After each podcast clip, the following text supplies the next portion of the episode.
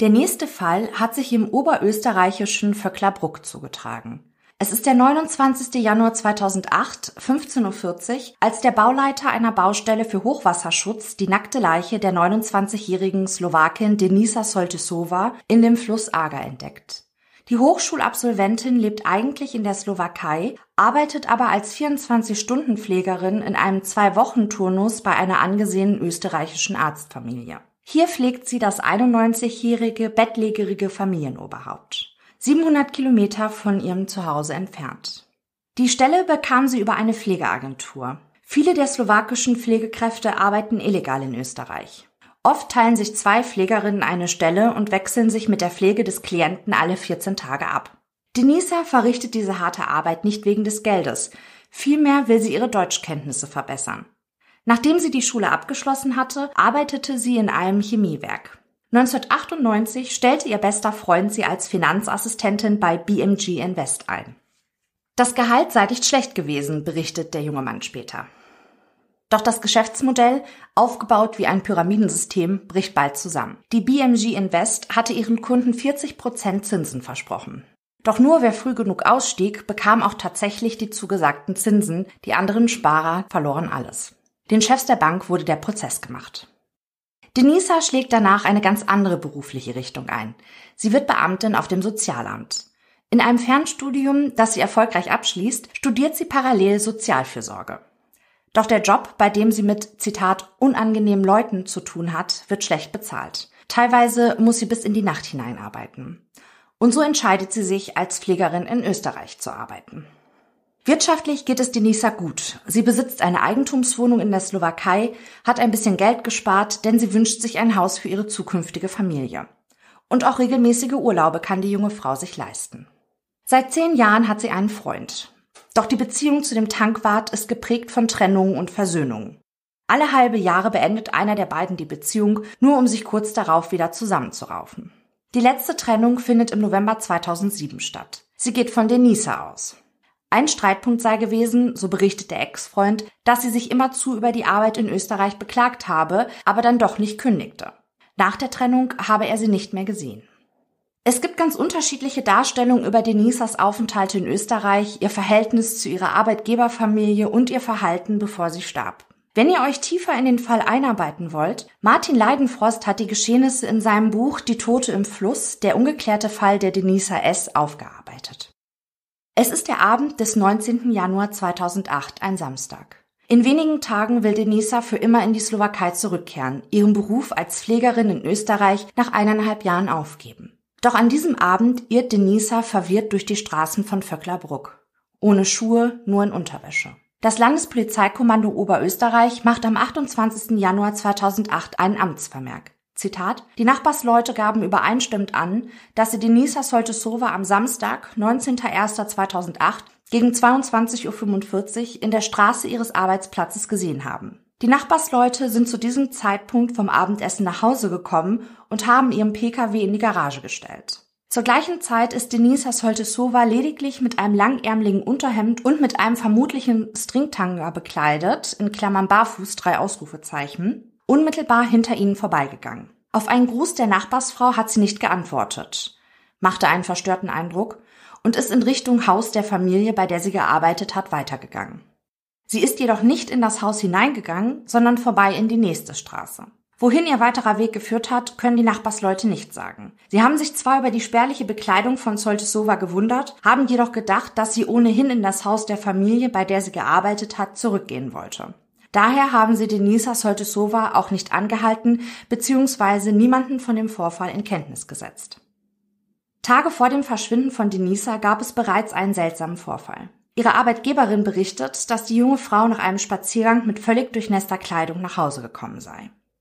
Am 21. Januar 2008 erstattet Denisas 85-jährige Arbeitgeberin eine Vermisstenanzeige bei der Polizei. Drei Tage später wird eine Suchaktion unterstützt von fünf Leichen- und Blutspürhunden in der Umgebung des Wohnortes, der angrenzenden Waldstücke und der Flussläufe umliegender Gewässer gestartet. Fünf Tage später wird Denisas nackte Leiche dann in der Arga gefunden. Auf einer Kopfseite sind der jungen Frau die Haare abgeschnitten worden. Ihre Halskette und Ohrringe sind verschwunden und tauchen auch später nicht unter ihren Habseligkeiten auf. Ihre Knie weisen starke Erfrierungen auf. Die Tote muss vor ihrem Ableben stundenlang gekniet haben. Das vermutet zumindest ihre Mutter. Nur fünf Stunden nach dem Fund wird Denisas Leiche zur Beerdigung freigegeben und in die Slowakei überführt. Hinweise für ein Fremdverschulden legen nicht vor, so der Rechtsmediziner Dr. R., der ja auch bereits im Fall von Susi Greiner zuständig war. Vielmehr müsse man davon ausgehen, dass sich die junge Frau suizidiert habe. Und das, obwohl es im Paragraph 128 Absatz 2 der österreichischen Strafprozessordnung heißt, Zitat, eine Obduktion ist zulässig, wenn nicht ausgeschlossen werden kann, dass der Tod einer Person durch eine Straftat verursacht worden ist. Und es gab eigentlich genug Hinweise, die eine Obduktion von Denisas Leiche zumindest gerechtfertigt hätten.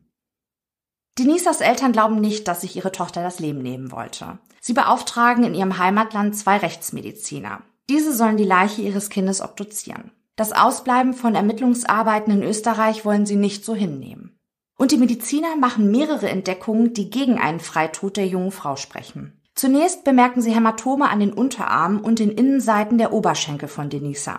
Die Blutergüsse am rechten Oberschenkel weisen eine Besonderheit auf. Sie haben die gleiche Größe und die gleichen Abstände zueinander.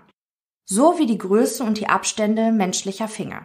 Eine Vergewaltigung schien nicht stattgefunden zu haben, jedoch hatte jemand offensichtlich probiert, Denisas Oberschenkel mit Gewalt auseinanderzudrücken.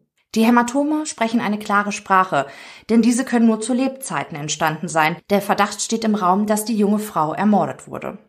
Die Rechtsmediziner lassen auch das Blut der jungen Frau untersuchen. Und obwohl Denisa gesund war, finden sie bei der Analyse ihres Blutes zwei Medikamente. Eines gegen Gicht, das andere gegen Diabetes. Werden die Wirkstoffe beider Medikamente miteinander kombiniert, verursachen sie eine dramatische Senkung des Blutzuckerspiegels.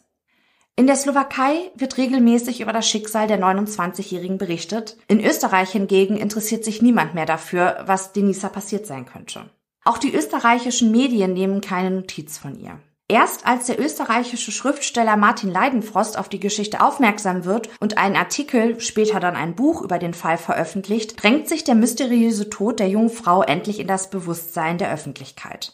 Der Artikel des Schriftstellers schlägt gar so hohe Wellen, dass die österreichischen Behörden sich gezwungen sehen, den Fall nominell wieder zu eröffnen.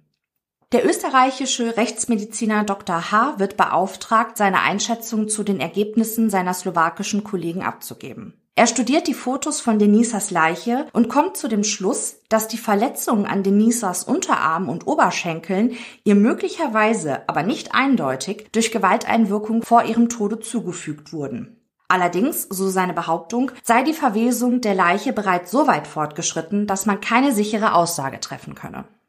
Professor Dr. Michael Freismuth, ein renommierter Pharmakologe aus Wien, verfasst im Juni 2010 ein Gutachten für die zuständige Staatsanwaltschaft in Österreich. Der Experte hält es für unwahrscheinlich, dass Denisa die Medikamente, die in ihrem Blut gefunden wurden, selbst eingenommen hatte, in dem Versuch, sich das Leben zu nehmen.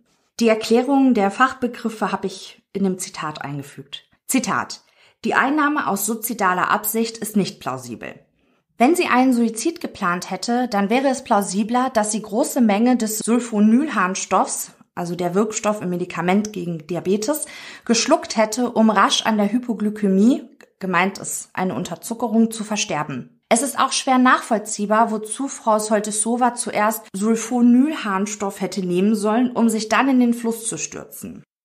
Die Unterzuckerung wäre dafür hinderlich. Sie wäre zu schwach, bewusstseinsgetrübt und motorisch unkoordiniert gewesen, um den circa 1,5 Kilometer langen Weg bis zum Fluss zurückzulegen. Viel plausibler und wahrscheinlicher ist der Umstand, dass Frau Soltesova Glibonurid, der Wirkstoff aus der Gruppe der Sulfonylharnstoffe, und Sulfinpyrazon, der Arzneistoff zur Behandlung von Gicht, von ihr unbemerkt beigebracht worden ist. Vorstellbar wäre zum Beispiel ein Szenario, wo Frau Soltesova zunächst die Kombination von Glibonurid und Sulfinpyrazon in einer geringen Dosis verabreicht wurde, um sie dann durch die einsetzende Unterzuckerung so weit zu beeinträchtigen, dass sie relativ leicht in den Fluss gestoßen werden konnte. Tatsächlich kann eine Unterzuckerung in Kombination mit den Medikamenten, die in ihrem Blut gefunden wurden, auch die Wahrnehmung mehrerer Zeugen Wochen und Tage vor dem Tod von Denisa erklären. Sie hätten Anzeichen von extremer Erschöpfung und Konzentrationsstörung bei der Pflegerin wahrgenommen. Und auch Denisas Eltern machten diese Beobachtungen. Mehr noch, auf sie machte sie teilweise gar einen verwirrten Eindruck. Zwei Tage vor ihrem Verschwinden ruft sie um 5 Uhr in der Früh ihren Vater an. Sie erzählt ihm, dass sie nach einem Streit mit ihrer Arbeitgeberin nicht habe schlafen können. Und sie habe Angst, ihre Wohnung in der Slowakei könne verwanzt sein. Einen Tag bevor die junge Frau verschwindet, habe sie wieder bei ihren Eltern angerufen und ganz normal geklungen, erzählte ihnen, dass der Gepäcktransport für ihre Rückkehr in die Slowakei organisiert werde. Zu diesem Zeitpunkt haben also bereits drei Wissenschaftler Grund zur Annahme, dass es sich bei dem Tod von Denisa um Mord handeln könnte. Ein vierter Experte war zumindest der Ansicht, dass ein Tötungsdelikt nicht auszuschließen ist. Die Konsequenz aus diesen Erkenntnissen hätte eigentlich sein müssen, dass endlich umfangreiche kriminalistische Ermittlungen veranlasst werden. Doch stattdessen entscheidet sich der Staatsanwalt, den Rechtsmediziner Dr. R. mit der Auswertung des slowakischen Gutachtens zu beauftragen. Seine Auswertung nahm acht Monate in Anspruch. Unter anderem bereitete ihm der slowakische Obduktionsbericht Probleme. Zitat, insbesondere was die toxikologischen Befunde betrifft, gibt es von meiner Seite noch viele offene Fragen. Vor allem benötige ich Details, welche Untersuchungsmethoden die slowakischen Kollegen angewandt haben. Und es seien, Zitat, diverse Kopien im Akt nur mangelhaft oder gar nicht gekennzeichnet. Dr. R. kommt bei seinem Gutachten letztlich zu dem Schluss, man könne die Defekte an den Unterarmen und den Oberschenkeln von Denisa makroskopisch, also mit dem bloßen Auge, auf keinen Fall von postmortalen Fäulnisveränderungen und Hämolyseflecken, umgangssprachlich auch Kälteflecken genannt, unterscheiden. Und auch zu den festgestellten Medikamenten in Denisas Blut kommt der Rechtsmediziner zu einer Einschätzung. Zitat, die in der Slowakei durchgeführten chemisch-toxikologischen Untersuchungen entsprachen weder in Betreff der Probenauswahl noch nach Art und Weise ihrer Durchführung dem forensisch-toxikologischen Mindeststandard, der für Interpretation erforderlich wäre. Nach der Erstellung dieses Obergutachtens werden die Ermittlungen in Österreich wieder eingestellt. Die Staatsanwaltschaft schließt ihre Presseerklärung mit dem Satz, Zitat, tatsächlich hat die ursprüngliche Einschätzung der Staatsanwaltschaft Wels und des Gerichtsmedizinischen Instituts Salzburg-Linz Bestätigung erfahren. Der investigative Buchautor John Leakey arbeitete sich in den Fall von Denisa ein und kontaktierte weitere Experten sowie einen der Rechtsmediziner, die in der Slowakei die Obduktion von Denisa vorgenommen hatten. Dr. K. schreibt Leakey eine Mail. Zitat. Mit Dr. R. haben wir uns niemals getroffen, auch haben wir nicht mit ihm kommuniziert. Die Behauptungen Dr. Rs wurden uns nicht erklärt. Den angeführten Fall habe ich auch mit anderen gerichtsmedizinischen Experten aus mehreren europäischen und auch nicht-europäischen Staaten auf dem 21. Kongress der International Academy of Legal Medicine 2009 in Lissabon konsultiert, und zwar in Zusammenhang damit, dass es sich um vitale subkutane Blutergüsse an den Armen und Beinen der Verstorbenen Soltesova handelte. Der Körper war auch nach der Überführung in die Slowakei in einem Kühlraum gelagert. Und dass es nicht um Artefakte ging, respektive um Veränderungen nach dem Tode, wie das Dr. R. angeblich angeführt hat. Darin sehe ich den grundsätzlichen Widerspruch zwischen Dr. Rs Behauptung und unseren Schlussfolgerungen im Sachverständigengutachten. Zur toxikologischen Untersuchung kann ich mich nur teilweise äußern. In diesem Fall realisierte eine Doktorin Toxikologin mit zehnjähriger Erfahrung die toxikologische Untersuchung im Standardverfahren in einem analogen Verfahren, wie es auch in Österreich durchgeführt wird. Die Kritik Dr. Rs an den toxikologischen Befunden der slowakischen Mediziner ist nicht plausibel. Die Medikamente im Blut von Denisa wurden mittels einer Gaschromatographie Massespektrometrie, kurz GCMS, festgestellt. Eine Standardmethode zur Untersuchung von Blut. Dr. Nicholas P. Lammes, Chief Forensic Toxicologist aus San Francisco, erklärt in einer Mail an den Rechtsmediziner Dr. Happy, Zitat, die Existenz des Medikamentes würde von GCMS bestätigt werden. Das Medikament wird nicht spontan im Gerät generiert. Wenn es nachweisbar ist, dann deshalb, weil es aller Wahrscheinlichkeit nach in der Probe existiert. John Leakey kontaktierte auch Dr. Terry Haddix, eine forensische Pathologin, um mehr über die Verletzungen von Denisa zu erfahren. Er erklärt ihr, dass die Leiche circa zehn Tage unter Wasser bei einer Temperatur von 6 Grad Celsius gelegen habe und anschließend noch einige Tage unter unbekannten Bedingungen gelagert wurde. Dr. Haddix antwortet ihm in einer Mail, Zitat, die Verletzung auf der Rückseite des rechten Armes, die auf einem der letzten Fotos angeschnitten zu sehen ist, ist offenbar tatsächlich ein Bluterguss, nicht nur eine Folge der Verwesung. Die Spuren an ihrem linken Schenkel weisen ein Muster auf, zum Beispiel regelmäßige Abstände und ähnlich ausgerichtet, wenngleich das nicht zwingend bedeutet, dass sie vor dem Eintritt des Todes hervorgerufen wurden. Aus meiner Erfahrung in den Vereinigten Staaten heraus kann ich sagen, dass es sehr, sehr verdächtig ist, wenn man eine nackte Frau in einem Fluss findet. Wenn es sich hierbei um meinen Fall handelte, bedürfte es schon extrem stichhaltiger Beweise, auch ohne überzeugende Antemortem zugefügte Verletzungen, wollte man auf eine andere Todesursache als eine ungeklärte oder möglicherweise Mord schließen, etwa auf Selbstmord oder Unfall. In Leidenfrosts Buch Die Tote im Fluss schreibt der Autor, dass er Hinweise gefunden habe, dass sich zwischen der Pflegerin Denisa und ihrem Klienten, dem 91-jährigen Arzt, ein freundschaftliches Verhältnis entwickelt habe. Er soll sogar einmal, Zitat im Scherz, gesagt haben, er hätte die junge Frau so lieb gewonnen, dass er ihr gerne etwas vererben wolle. Der Linzer Anwalt von Denisas Eltern forderte, dass der Erbschaftsakt des mittlerweile verstorbenen Arztes überprüft wird, doch die Behörden lehnen sein Ersuchen ab. Für sie ist der Fall abgeschlossen. Völlig unklar bleibt hingegen, warum diese beiden Medikamente im Blut äh, von Denisa gefunden wurden, wie sie überhaupt daran gekommen ist, denn das sind alte Medikamente gewesen, die sind sowohl in der Slowakei als auch in Österreich gar nicht mehr zugelassen. Und sie muss diese Medikamente auch über einen längeren Zeitraum zugefügt bekommen haben oder genommen haben, wie man jetzt möchte, denn sie hatte auch schon Leberschäden gehabt. Aber, wie gesagt, offiziell ist das ein Suizid.